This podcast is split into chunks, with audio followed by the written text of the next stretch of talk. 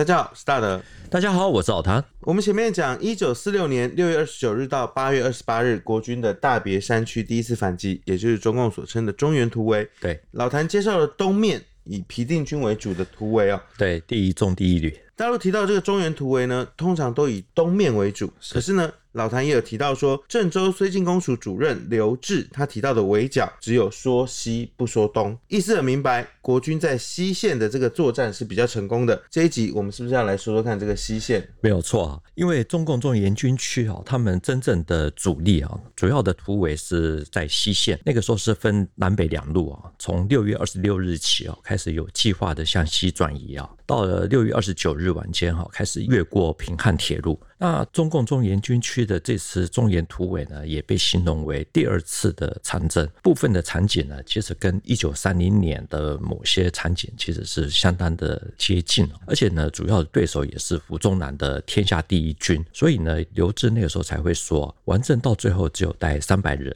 回到了延安。那这也是国共内战里面的唯一的大歼灭战。这个中共的中原突围哦，越过平汉铁路的西路部分，很巧的是又遇到了这个老对手胡宗南。对，而且呢，有些场景其实也类似中共的两万五千里长征。老谭其实好像很少提到这一段。呃，那我们就顺便讲一下好了，因为我觉得真的是非常有意思啊。嗯，在一九三零年代初期呢，中共那个时候其实是有几个根据地哦，最大的呢是江西瑞金的中央苏区啊。主要的兵力呢是红一方面军，也就是中央红军。那其次呢是以大别山为中心的鄂豫皖苏区。那这里呢主要是红四方面军。一九三二年十月、十一月啊，那个时候面对国军三十万大军的第四次围剿。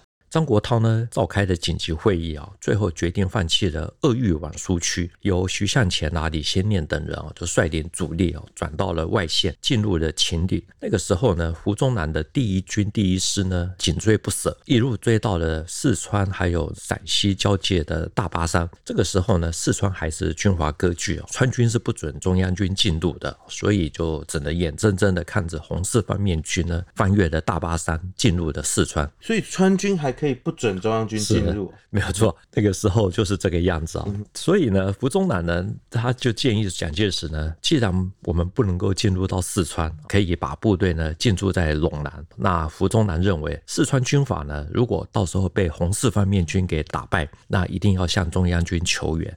那红军如果打败了，那他们一定要北上啊，就跟苏联取得联系。陇南呢，也就是甘肃南部啊，是必经之路。那当然了，蒋介石他也是安内优先派的，所以也速度的打电报跟胡宗南讲说：你们在陇南驻防要防范哦，中共北上，这个重要性呢不下于抗日啊，所以要加紧训练。也就是说呢，要这个胡宗南等待时机入川。对，所以张国焘、徐向前他们进入了四川啊，这个很快的就控制了。通江啊、巴中啊、南江这些区域，到了一九二四年的夏天啊，川军六路进攻，结果大败，只好请中央军进入四川。那所以胡宗南呢，他就名正言顺的进去了，很快的又对徐向前他们啊进行新的一次的围剿。嗯哼，没想到呢，这个中共在一九三二年啊，鄂豫皖苏区哦，大别山的围剿，那以中共的角度来看，它是反围剿，是就已经突围过一次哦，而且呢，李先念他刚好也有参与。对对，呃，接下来呢，其实就是国军的第五次围剿。那个时候，中共中央苏区呢，最后也在一九三四年突围啊。一九三五年六月十二日呢，红一方面军呢，在四川的小金县啊，那个时候叫做茂公达围，在这里呢，跟红四方面军的先头部队呢会师。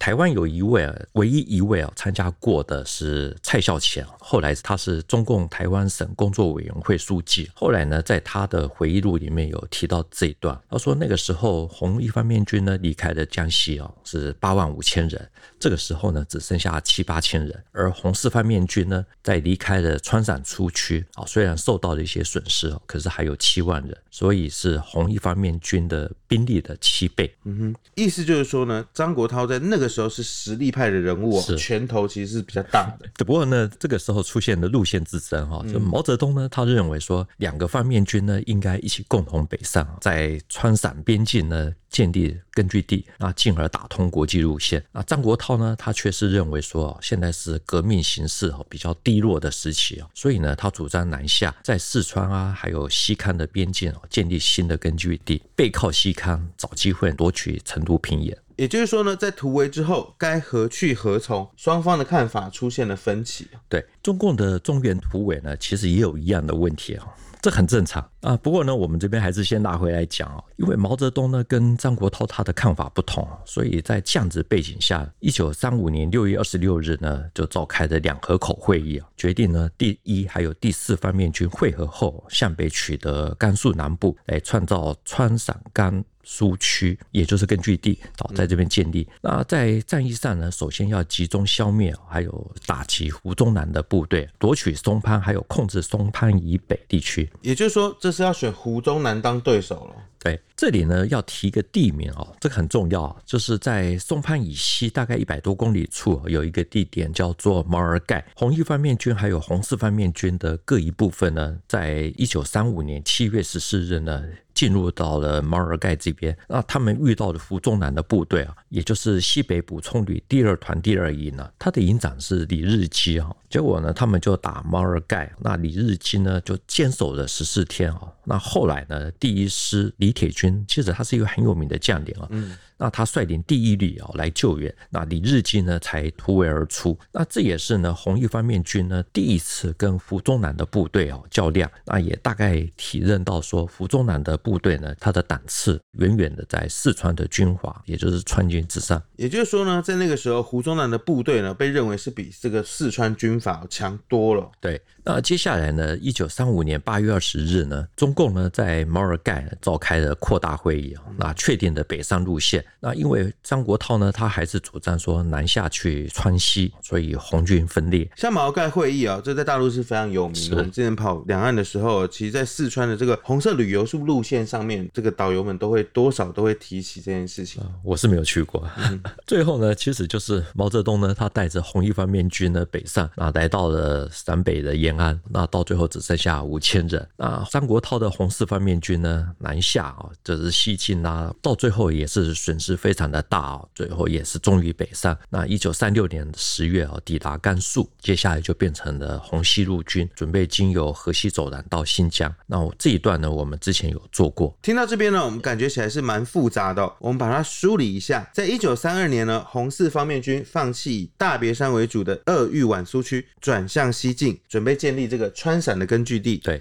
那在一九四六年呢，同样的中共中原军区呢，也放弃大别山，也是要西。西进哦，建立这个川陕根据地。哎，对，那我们还是拉回来讲。那台湾呢，有一本哦，叫做《胡宗南先生与国民革命》这本书呢，它里面有提到，就是胡宗南的第一师哈，一路的穷追红军。那到了一九三五年的十月中哦，后来就发表了公开信给中共。他的大意是说，追来追去，逃来逃去，在这个地方呢，我们又遇见了像这样子逃逃追追追追逃逃，何日呢才能够终了？那只是说哦，胡宗南可能没有想。到过了十几年，他的第一师又与共军呢在秦岭哦又相遇了。那没有多久，他的部队从陕西撤到了四川，最后呢又转进到了西康。那也想在那个地方打游击。那一九五零年初呢，最后胡宗南的残部呢在西康就覆没了。他则是呢从西康搭飞机来到了台湾。老谭透过这个一九四六年中共的中原突围，讲述回了一九三零年代中共的突围。是，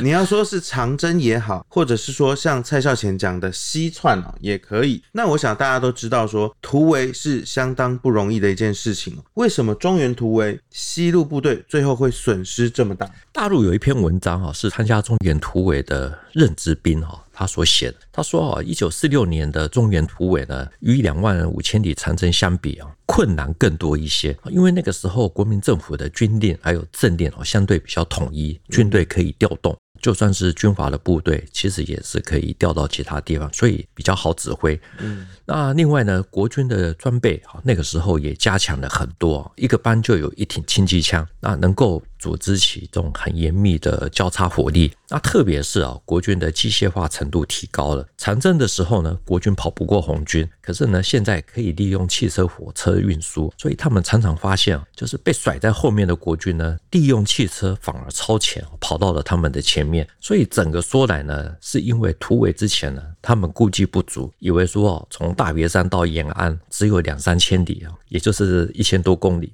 嗯，既然以前都走过了两万五千里啊，那这两三千里呢不算什么，所以跑个二十多天，急行军二十多天其实就可以。整个呢犯了经验主义的错误。嗯哼，这样看起来哦，这个西路的突围哦，真的好像是遭受到了蛮大的损失哦。的确如此啊，因为中共的中原突围呢，向东、向西、向北啊，他们其实讨论了很久，也很多，到最后呢，确定主力向西，可以到伏牛山、秦岭去打游击。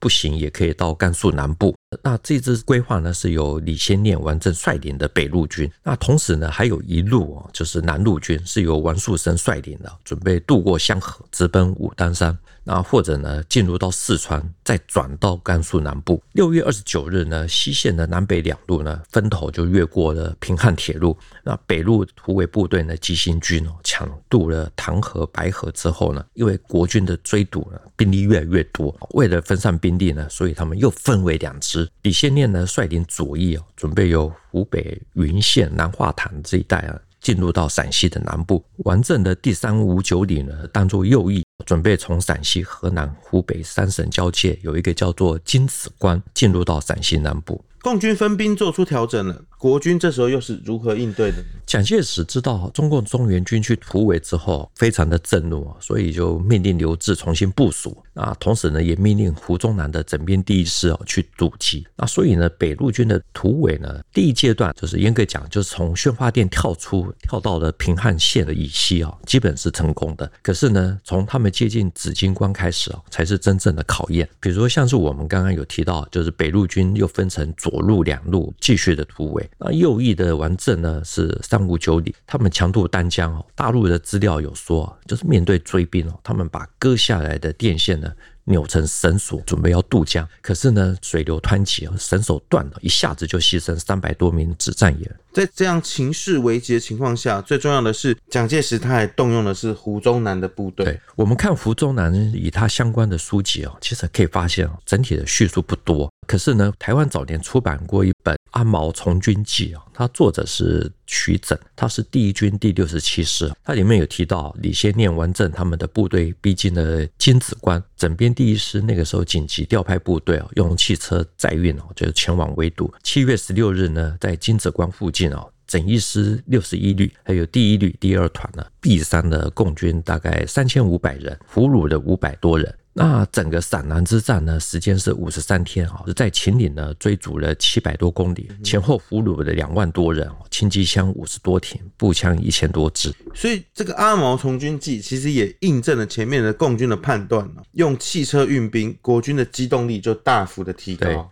因为国军的机动力还有火力相对较好，所以那个时候共军的确是吃足了苦头。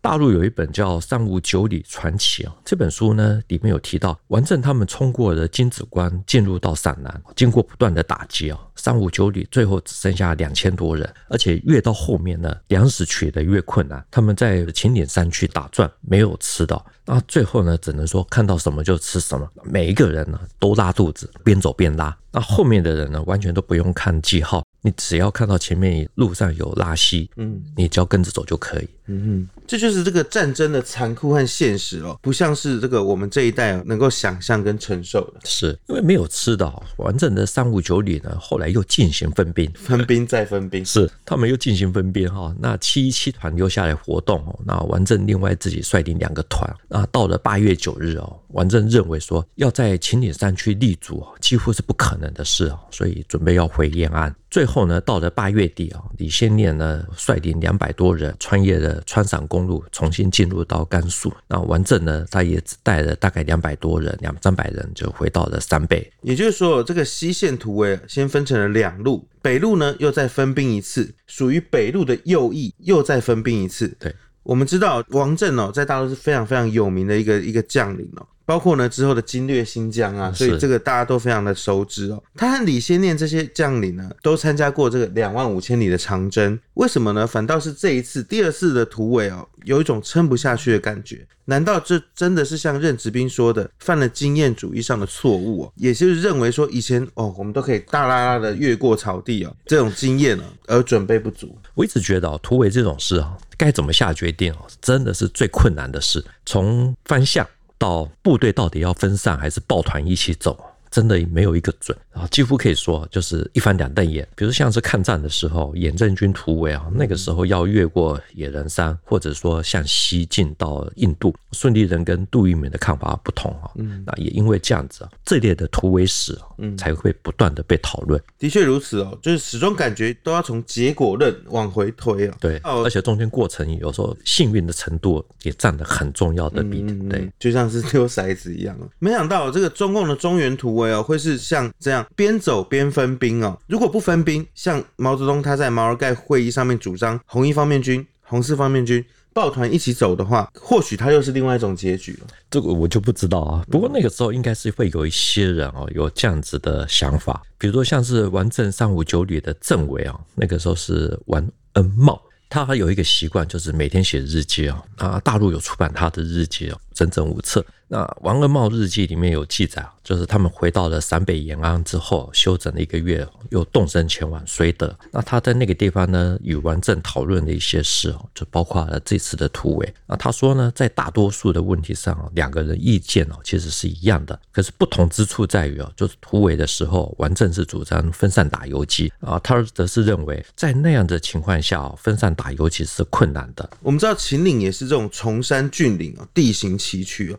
两千人这样一路走下来，落后的部队很有可能就没有吃的了。对，不管怎么样呢，胡宗南他的部队呢，虽然没有在这个金子关留下李先念、王震的部队，但总的来看哦，后来不断的追歼，还是让著名的这个三五九旅受到重创。对，所以这也是比如说像《二毛从军记》里面有特别提到，因为没有把李先念还有王震给抓到，嗯，所以。团级以上的这些干部呢，都没有任何的续集哦，这也大概就是为什么福中南的这些相关的书籍都没有特别的去提到这一段。这一段对，嗯哼，OK，那我们今天的节目呢，就先说到这边。台面度新闻历史汇流处，军事是故事的主战场，只取一瓢饮，结合历史人文跟军事的节目，除了在 YouTube 上面可以给我们观看之外，也欢迎大家呢在底下继续跟我们的留言交流。另外呢，你也可以用 Podcast 收听，也欢迎听众们在 Apple Podcast 上面给我们留言跟五颗星的评价。再谢谢老谭，谢谢大家，我们下周见喽，拜拜，拜拜。